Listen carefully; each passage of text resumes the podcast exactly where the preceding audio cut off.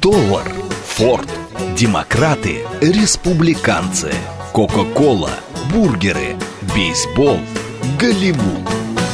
Что такое США и что значит быть американцем? Как устроена жизнь в Америке? Чем отличаются их проблемы от наших? Об Америке без геополитики и военщины в программе Рафаэля Ардуханяна «Америка Лайт». Программа предназначена для лиц старше 16 лет. Добрый вечер, уважаемые радиослушатели. Радиостанция «Говорит Москва», передача «Америка Лайт».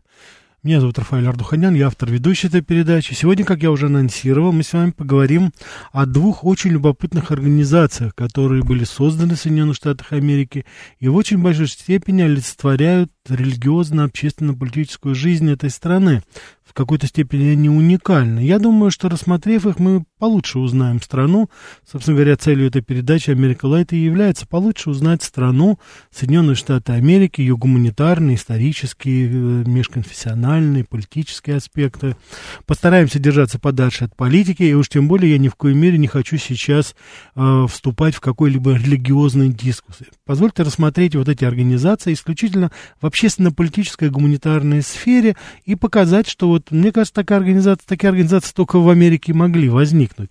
Мы говорим о мормонах, тем более, что вот сейчас в этом году исполнилось ровно 200 лет, когда официально, ну, скажем так, официально Джозефу Смиту, который стоял у истоков этой религии, вот, а, в ответ на его вечернюю молитву комната на его чердаке наполнилась светом, и ему явился никто иной, как небесный посланник по имени Мароний.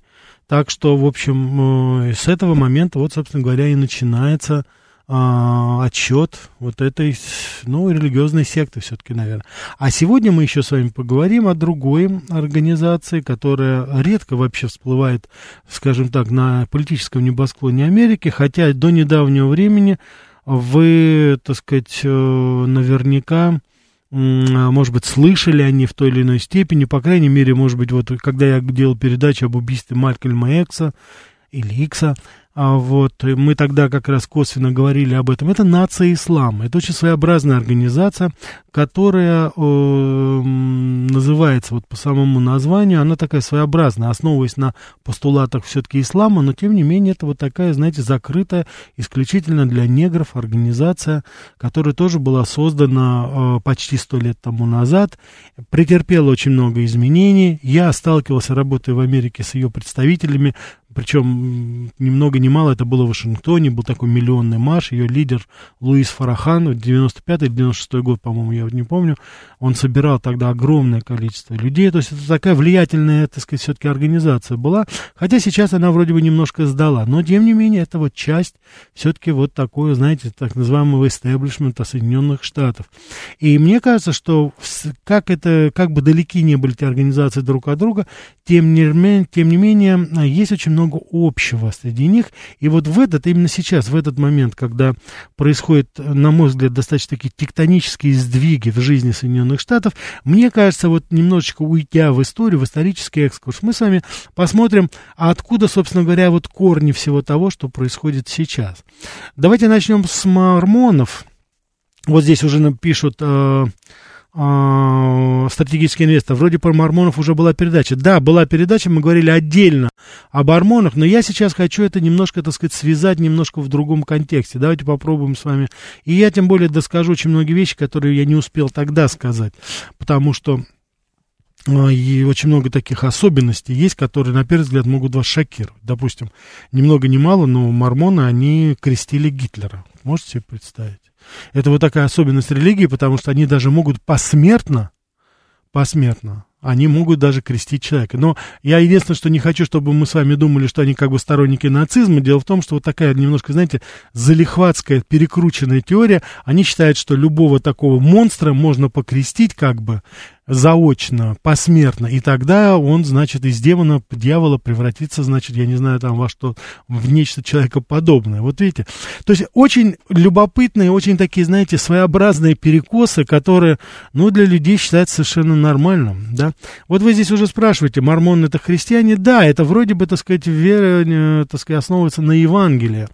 И, конечно, это можно было бы считать таким ответвлением, скажем так, эм, от э, протестантизма уже хотя протестантизм это ответвление от католицизма, вот, мы с вами здесь можем, как говорится, достаточно далеко пойти, но, тем не менее, переехав в Америку в конце 18 века в основном, они были, собственно говоря, изгоями. Их не принимала ни одна конфессия, их гнали отовсюду, и вот они, проделав путь от Нью-Йорка, обосновались, ну, фактически уже недалеко от Калифорнии, Невады, там, в штате Юта. И вот там они как бы обосновались, и там они именно, так сказать, открыли вот для себя эту новую землю обетованную. Более того, они искренне считают, что именно Америка является обетованной землей. Вот видите, я здесь вот почему это еще говорю, мне кажется, это интересно, потому что сейчас вот высказывание недавние Байдена, президента Соединенных Штатов, по поводу того, что Америка является такой обетованной землей. Вот это все основывается на вот определенной все-таки традиции. Я бы хотел, чтобы мы с вами обратили на это внимание и поняли, что, собственно говоря, несмотря на такие разночтения иногда, тем не менее, вот эта идея исключительности, американцев, который живет очень глубоко, в том числе и в мормонской традиции, в том числе и в определенной традиции англосаксов, в том числе и в определенной традиции так называемых васпов. Это, так сказать, первые поселенцы по аббревиатуре, по первым буквам, буквам это значит white, белые, протестанты. Вот, то есть, так сказать, вот в этом плане. Вот эта исключительность, она жива, достаточно сильно жива до сих пор, и в той или иной степени она себя проявляет.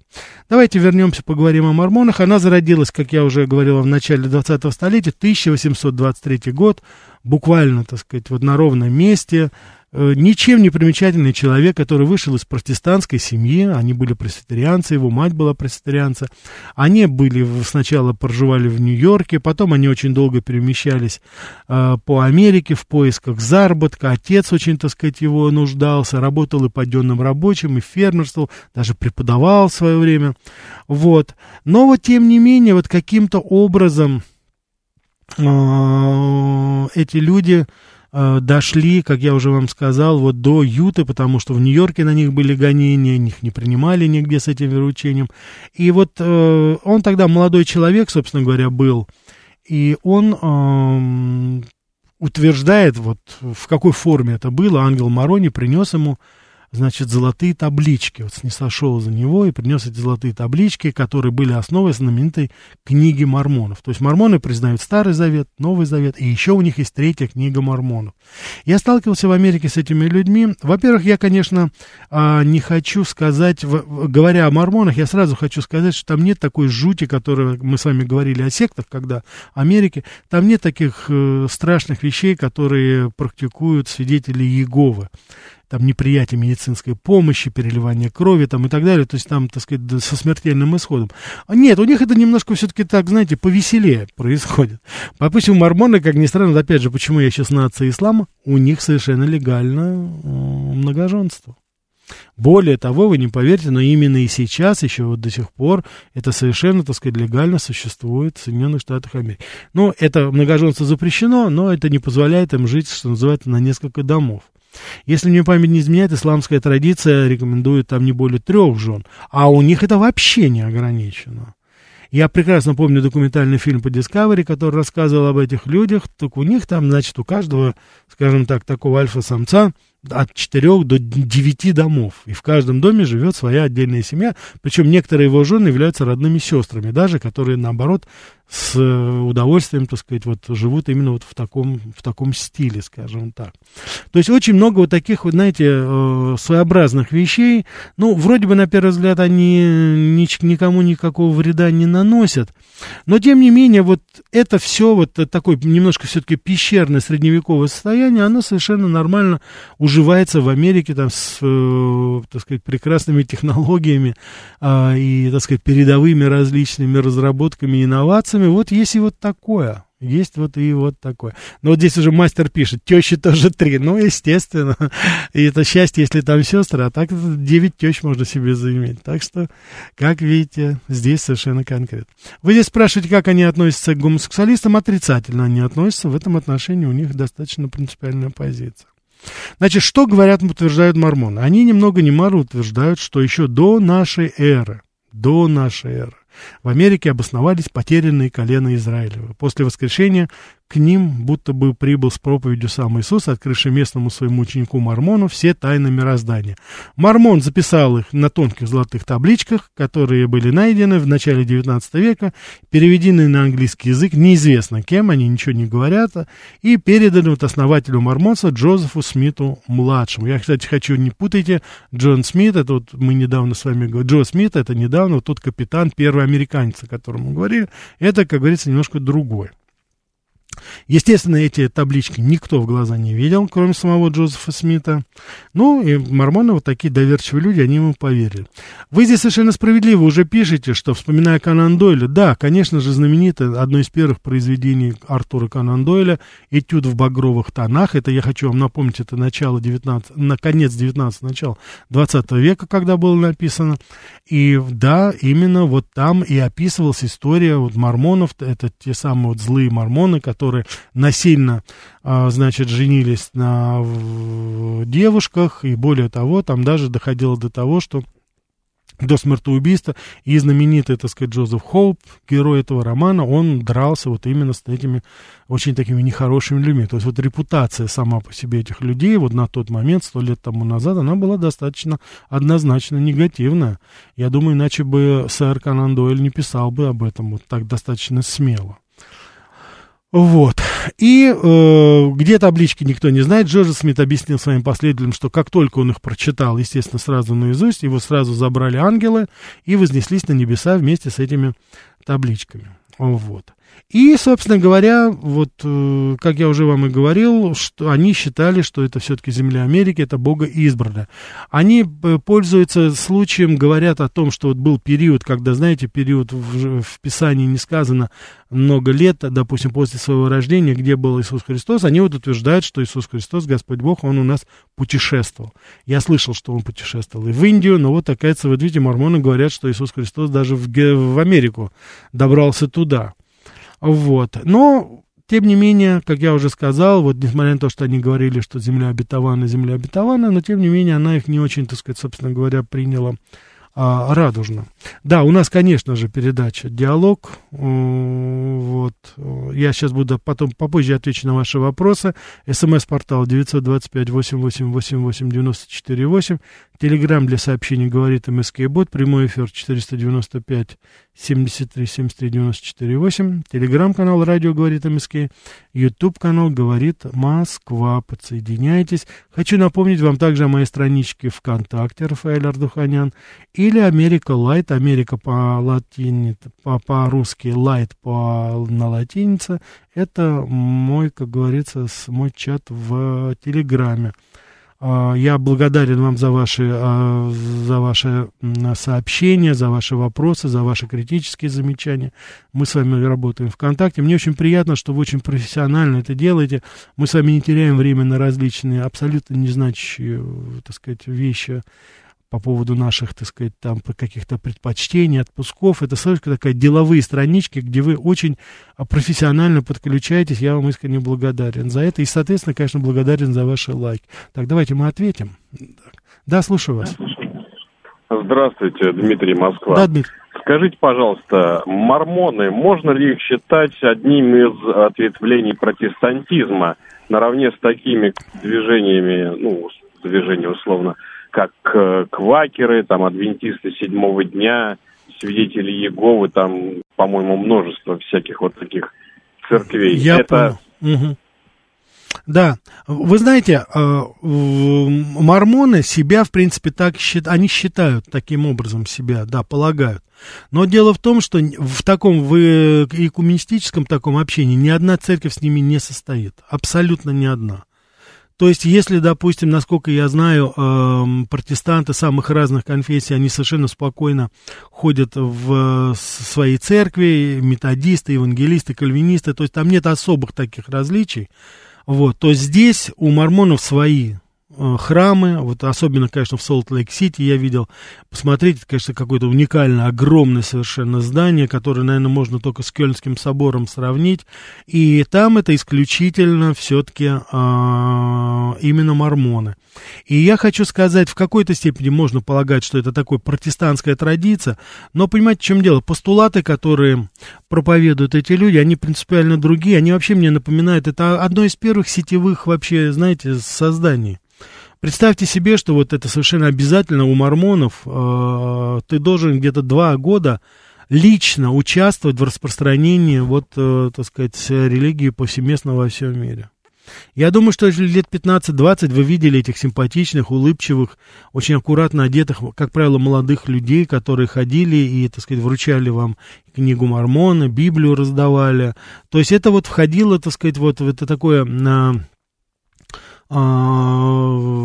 подобное распространение и э, подобное а, подобная, так сказать, работа, которую вы должны проделать для своего, для своего сообщества, причем персонально, это не то, что там вы кому-то поручите или там заплатите, нет, вы должны сами два года, неважно где, вы можете быть в Америке, вы можете быть, я убежден, что вы многие встречали американцев и здесь у нас в Москве, но сейчас они запрещены вот, в силу определенных обстоятельств, и, конечно же, это их отличает, безусловно, то есть многоженство примите, но это совершенно все-таки не протестантская традиция, несмотря на протестантизм, и католики, и протестанты, тем не менее, все-таки база была одна, основная, в основном это касалось обрядов очень много, протестанты, они упростили обряды, но тем не менее, они остались те же самые, и никто не верил, допустим, а, и никто не оспаривал основные постулаты христианства. Но вот мормоны, они не верят в Святую Троицу абсолютно.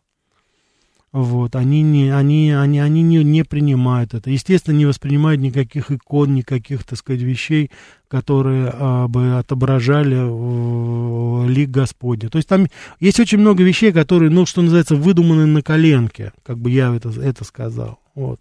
Но, с другой стороны, есть, конечно же, потрясающие, хорошие очень вещи, которые, ну, с одной стороны, мы их можем привечать, с другой, то есть это абсолютно неприятие от алкоголя и табака, что в большей степени может быть вот и многоженство, и, от, и, так сказать, неприятие алкоголя роднит мормонов, как ни странно, даже не с христианством, а может быть даже и с исламом в какой-то степени, потому что это все-таки исламская традиция.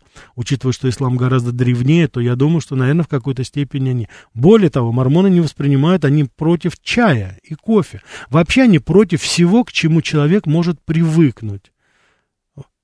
Все, что может в какой-то степени контролировать. То есть здесь есть какие-то вещи, которые, э, как вы сами понимаете, они, так сказать, э, чисто практический характер носят потому что я думаю, что неприятие там табака и алкоголя, это была та необходимость, когда они переселялись, двигались по Америке. Вы прекрасно понимаете, что они наверняка это вот из практических нужд, может быть, все-таки у них возникало. Сегодня в мире по, по разным оценкам порядка 15-17 миллионов мормонов. Это достаточно прилично. У нас даже считается, что и у нас в России они тоже есть. Вот тут спрашивают 2036, Рафаэль, а вы являетесь мормоном? Нет, я мормоном не являюсь. И, так сказать, это, да. Хорошо. Значит, женщины и деньги, тотальный контроль общины, основа стабильная. Ну, да, конечно, живут они, что называется, община, очень помогают друг другу, стараются, по крайней мере, помогать.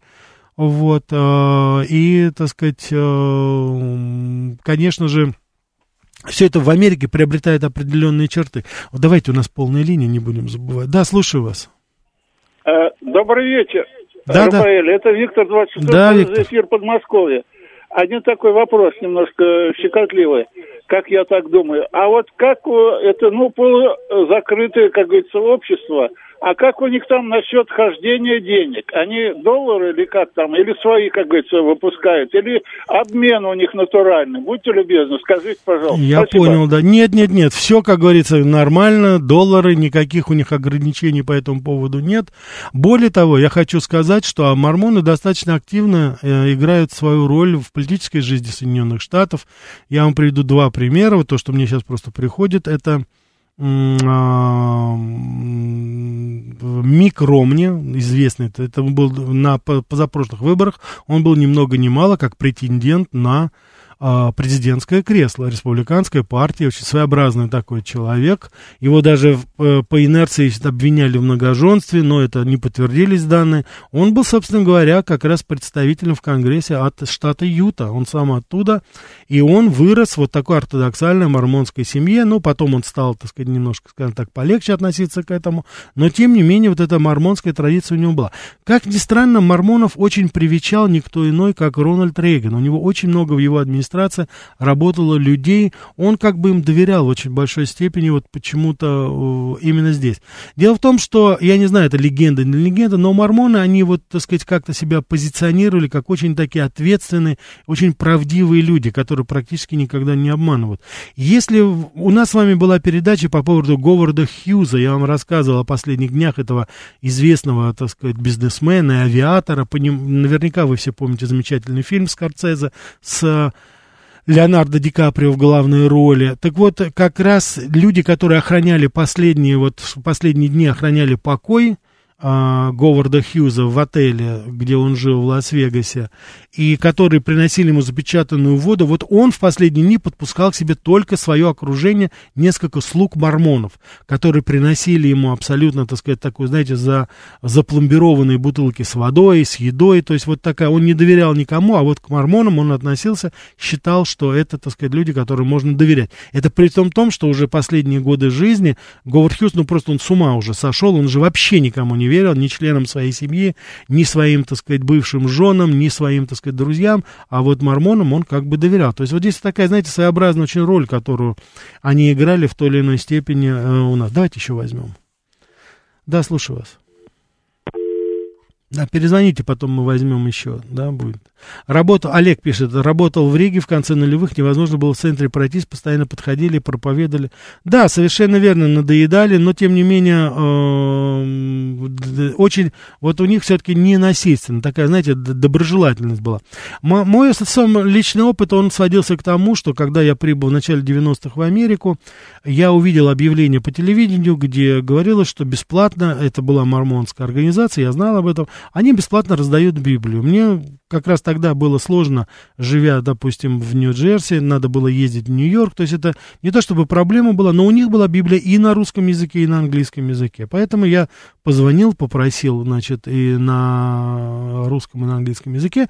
Ко мне приехали две очаровательные девушки. Если бы я их встретил на улице, поверьте, никогда бы не сказал, что это такие, знаете, апологеты какой-то религиозной организации. Абсолютно такие американки, абсолютно современно одеты, чуть больше 20 лет, но меня удивило сразу сразу немножко, на тот момент мне было где-то за 30, я был удивлен, как они стали бойко меня агитировать, не спросив меня, кто я, что я, есть ли у меня какая-то все-таки уже религиозная традиция, они стали, так сказать, мне рассказывать, как хорошо быть мормоном, как они любят Иисус, как они любят Иисуса Христа, и вот как они бы хотели, чтобы мы все, как говорится, присоединились, так сказать, и тоже вот влились там и так далее, и так далее.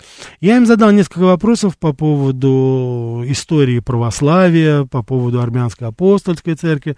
Но, безусловно, девушки абсолютно, так сказать, поплыли моментально.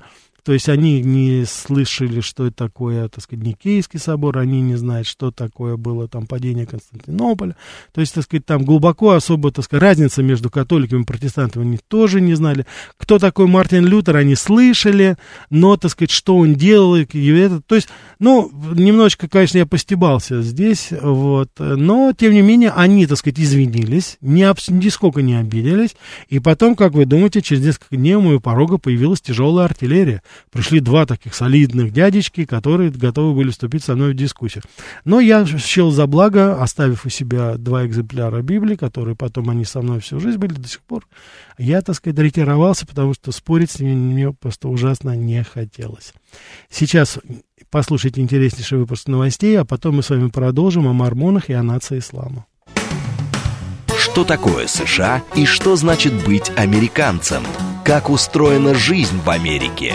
Чем отличаются их проблемы от наших? Об Америке без геополитики и военщины в программе Рафаэля Ардуханяна «Америка. Лайт». Добрый вечер еще раз, уважаемые радиослушатели. Радиостанция «Говорит Москва», передача «Америка Лайт». С вами Рафаэль Ардуханян, автор, ведущий этой передачи. Сегодня мы говорим с вами о мормонах.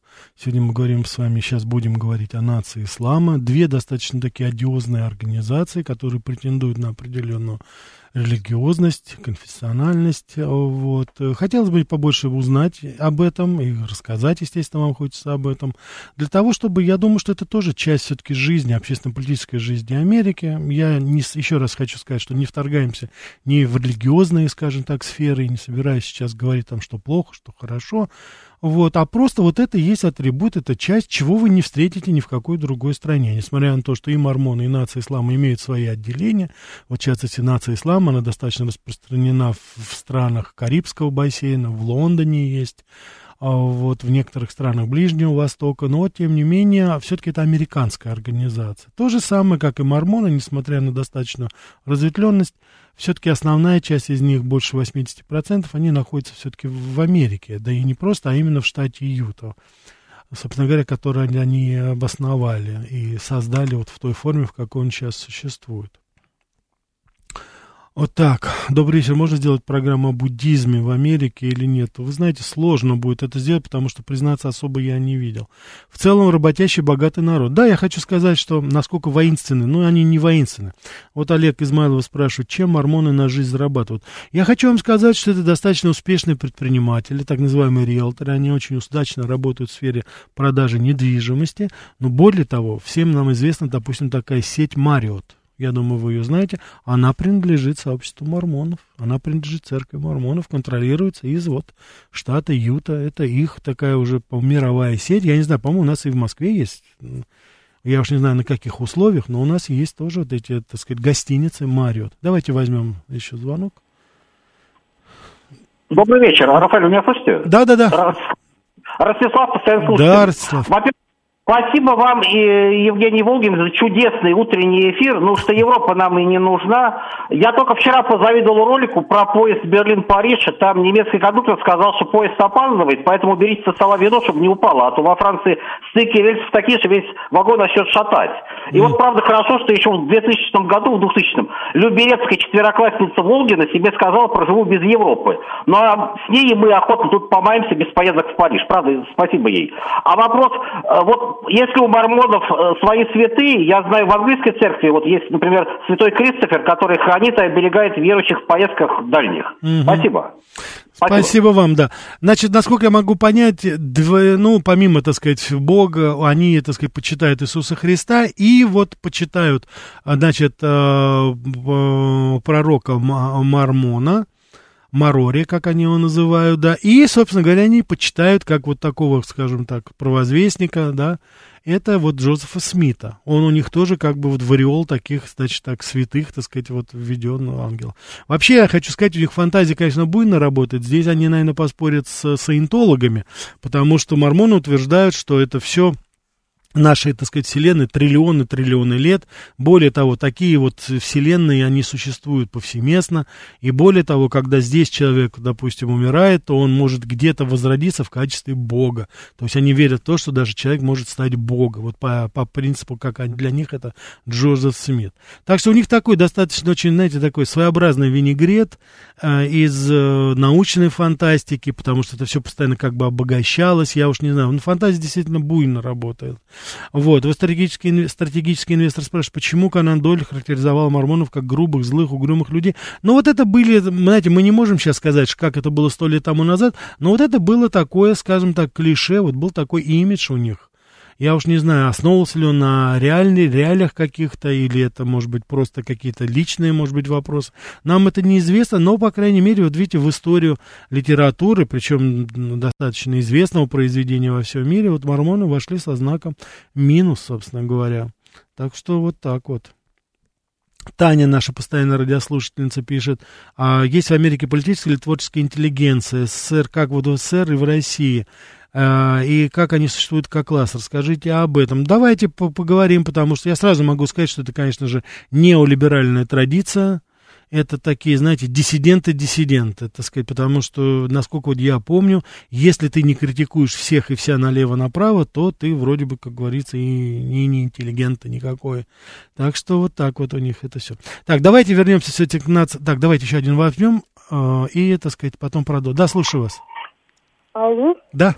А, добрый вечер, Рафаэль. Очень интересную тему вы сегодня взяли. Спасибо. Вы знаете, что, э, значит, э, я поймала себе на мысли, когда услышала вот э, ваш, значит, рассказ про мормонов, что у нас такая сильная коннотация по поводу этой общины, которая живет не только, видимо, в Соединенных Штатах. А вы знаете, у меня такое впечатление, что интерес к их образу жизни будет только расти. Почему? Потому что в христианских странах э, идет девальвация моногамных семей, и, значит, э, растет э, атеизм, и люди пытаются каким-то образом чисто интуитивно найти какие-то новые значит, формы общности, ну, существования мужчины и женщины и в виде семьи. Э, значит, у меня вот какой вопрос. Скажите, наверняка вы в курсе, у мормонов есть институт развода? они вообще как-то разводятся или нет. Угу. И э, женщины, которые э, вот, являются женами э, какого-то мормона, они работают или они домохозяйки? Спасибо. Да, спасибо, да. Вы знаете, отвергают они развод, не признают. Это, насколько я помню, очень-очень низко. Вот здесь вот спрашиваете, а мормоны приятно в общении 2036? Да, они приятны в общении. В этом их очарование, но в этом и определенно, я думаю, что и опасность. Потому что они очень тактичны очень вежливы, они, так сказать, э, не, э, насколько я помню, так сказать, они не отвечают на физическое насилие насилием, то есть они строго придерживаются вот этим правилам, по крайней мере, в своих постулатах. Это вот выглядит именно так. Так что да, это действительно, это так, так оно и есть.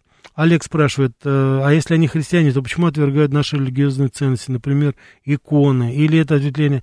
Не, ну что значит, Олег, э, иконы? Иконы не только мормоны, и протестанты отвергают. Так что здесь, э, собственно говоря, и с католиками там много вопросов. Так что это не нечто необычное, что ли. Так, так что здесь это к счастью, к сожалению, это достаточно естественно. Это принципиальное отличие от православия. Так что это нация ислама. Давайте поговорим об этом, потому что это относительно недавно. Вот сейчас исполняется в, эти, в этом году исполняется 90 лет с момента когда нацию ислама возглавил Элайджа Мухаммед, это второй правитель. Сама организация была создана в конце 20-30-х годов, но тогда были, знаете, еще не очерчены э, параметры и масштабы деятельности организации. Пока это была такая как бы негритянская организация, которая за основу взяла все-таки каноны постулаты ислама, но вот оформилась она именно как в нацию ислама, именно при Алайдже э, Мухаммеде, человеке, который, собственно говоря, и создал вот это название, привнес нация ислама. Первый, э, первый ну, фактически, скажем так, создатель, это Уоллес Фард Мухаммад его звали, из штата Мичиган. Там была очень темная история, он просто исчез куда-то это было связано там с какими-то разборками, вот. Поэтому вот в такое, знаете, именно как общественно-политическое и религиозное течение нация ислама сформировалась именно под руководством Элайджа Мухаммеда. Он установил новые места поклонения даже, организовал очень многие места, куда могли люди приходить. Он, стал, он дал идеологию, создал исламский университет имени Мухаммада предприятий, хозяйств, недвижимость. То есть, так сказать, этот человек, вот, что называется, был прорабом этой всей организации, и он, собственно говоря, ее вот вывел, вот сделал то, что, чем она сейчас является. Потом же вот он как раз назначил Малькольма Икса, уже знаменитого, который стал как бы спикером этой организации. Более того, он э, был его, скажем так, наставником. Вот, и всячески, так сказать, следил за ним и в очень большой степени развил в нем вот эти ораторские способности. Но потом там возникли вопросы, там вопросы возникали, знаете, такого плана. Дело в том, что Алайджа Мухаммед был э, очень слаб, скажем так, к женскому полу. Малькольм Икс его за это упрекал. Ну, а потом было трагическое убийство, причем с выходцами именно из нации ислама. Об этом говорится. Там как таковое убийство вроде бы не раскрыли, хотя видели людей, видели, кто стрелял, но они потом таинственно куда-то исчезли. То есть там вот все это было в достаточно сложный такой, знаете, момент. Вот очень много событий турбулентных происходило. Но цель, которую они ставили, основная цель организации, это улучшение духовного, социального и экономического положения негров в Соединенных Штатах и во всем мире, собственно говоря. Я уже вам говорил, что у них есть отделения и в странах Карибского моря, и в Европе. Вот, они такие, так сказать, ну, вот, исключительно на, расовой основе, и не, не, неоднократно и самого Луиса Фарахана, и приверженцев нации ислама обвиняли ну, в черном расизме, просто в черном расизме, и причем еще, помимо всего прочего, это был замешан, конечно, на достаточно таком грубом антисемитизме. Я прекрасно помню, я был, как я уже сказал, я слышал его выступление, прекрасный оратор, вообще, конечно, очень образованный человек, Луис Фарахан, ему уже сейчас под 90, вот. Человек прекрасно играет на скрипке, получил хорошее образование, то есть Чикагский университет за ним стоял, то есть, так сказать, человек это не случайный и, конечно, не такой уличный, уличный какой-нибудь там, знаете, сутенер, каким, допустим, был в свое время Малькольм Экс. Вот. Нет, это был достаточно образованный человек, у него были широчайшие международные связи, он был личным другом Муаммара Каддафи, в свое время Каддафи ему даже пожертвовал 1 миллиард долларов, но американцы запретили это брать, и он, собственно говоря, послушался, как законопослушный американец, не взял, так сказать, эти деньги. Был достаточно такой широкий скандал, но он всегда был, выступал вот за интересы. И сейчас вот нация ислама, она выступает на стороне Палестины, то есть заявляет о себе, но, конечно же, уже это не в такой степени эта организация, она сейчас немножко утратила свои а, позиции, ну, судите сами, если в 40-е, 50-е годы было официально только было порядка полумиллионов членов, то сейчас официально у них является приверженцев порядка 50 тысяч. Хотя считают, что это заниженные цифры, и здесь можно, знаете, согласиться с этим, потому что вот когда я вам говорил об этом марше знаменитом в 95 году э, в Вашингтоне, который организовал Луис Фарахан, там по, доходило до миллиона сторонников пришли как раз вот туда. Ну, то есть это, может быть, были не члены самой организации, но это были люди, которые сочувствовали в этом. Значит, э, если говорить о связях нации ислама и самого ислама, то вот э, мы здесь должны с вами подчеркнуть одну вещь. Дело в том, что замыкаясь в рамках вот одной расы, уже сам по себе нация ислама, она противоречила основным положениям ислама, который был, собственно говоря, естественно, знаете, ну, международное, скажем так, так сказать, признание было. То есть ислам не признает там какую-то только одну нацию, он открыт для всех как бы. Но вот в нацию ислама белому человеку вступить нельзя. Даже рассказывали такой очень любопытный случай, когда к Малькому Эксу подходили белые, когда он выступал в университетах подходили белые студенты, и девушки, и парни, которые симпатизировали. Это вот было 60-е годы, борьба за гражданские права, и они говорили, чем мы можем вам помочь. На что он всегда отвечал, ничем. Белый человек нам никогда не сможет помочь. То есть это была такая вот принципиальная позиция, которая, собственно говоря, придерживались практически все лидеры нации ислама. И Луис Фрахан сейчас, эта традиция, она не изменилась. То есть, если вы белый, вы не можете вступить в нацию ислама. Вы обязательно должны быть там хотя бы наполовину, хотя, то есть вы должны себя считать черным, вы должны считать себя негром, тогда, значит, вам открыта дорога вот именно сюда.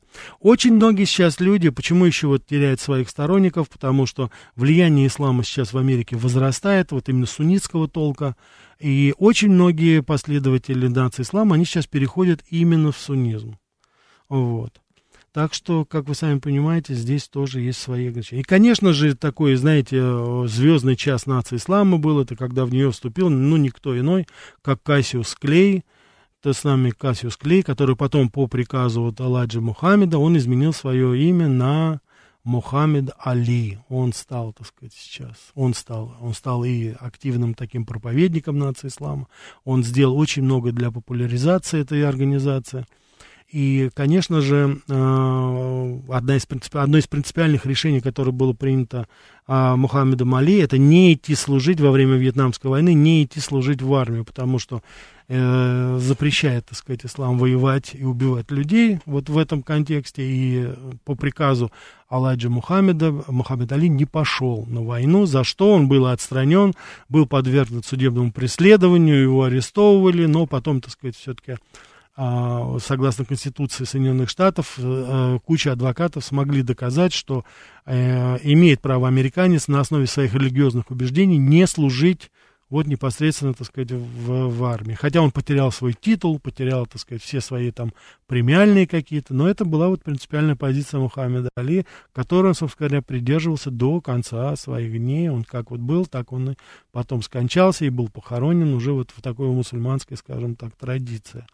Вот. И более того, он критиковал э, Малькольма Экса, когда он как бы восстал против руководства нации ислама. Он стал на сторону именно вот своего учителя Алладжа Мухаммеда и, так сказать, вот не дал. Я думаю, что в очень большой степени он сыграл такую цементирующую роль для сохранения нации ислама. Э, я хочу, говоря еще, как говорится, о нации ислама, мы должны с вами здесь понять еще такую вещь, что, опять же, это э, почему ислам? Ну вот почему они выбрали лето? Не скрывая, и Алайджа Мухаммед говорил, что выбрали христианство, не было ими воспринято, а я хочу сказать, что в Америке очень большая, очень сильная христианская диаспора негров, очень сильная, гораздо более многочисленная.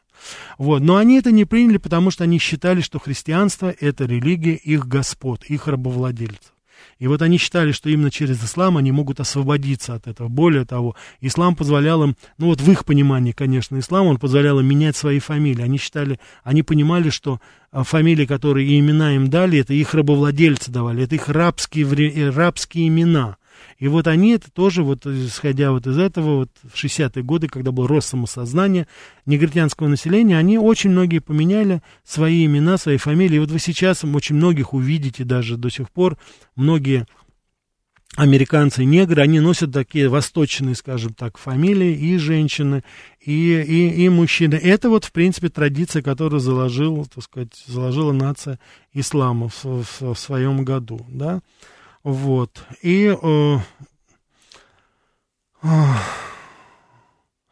Мастер пишет, полчаса про мормонов очень мало, требует добавки. Ну, конечно же, но мы будем с вами возвращаться, уважаемые радиослушатели. Пишите, говорите, мы будем и вам, конечно же, будем готовить, но э, с другой стороны, понимаете, э, и невозможно это все объять, потому что если углубляться слишком глубоко в историю, уходить, говорить об особенностях, говорить о быте мормонов, как они живут, никакой передачи нам не хватит, поверьте мне.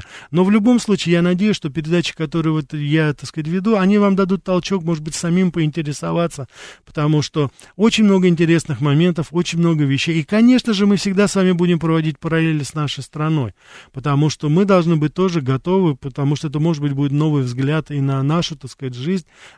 Я еще раз хочу повторить, на очень многих вещах, на очень многих ошибках нам надо учиться учиться и смотреть, как это происходит. Потому что, в, говоря вот об этих организациях, я, конечно же, сейчас, если так в целом, вот так округляя, говорю, я говорю о том, что сейчас э, общество в Америке, оно очень и очень разобщено.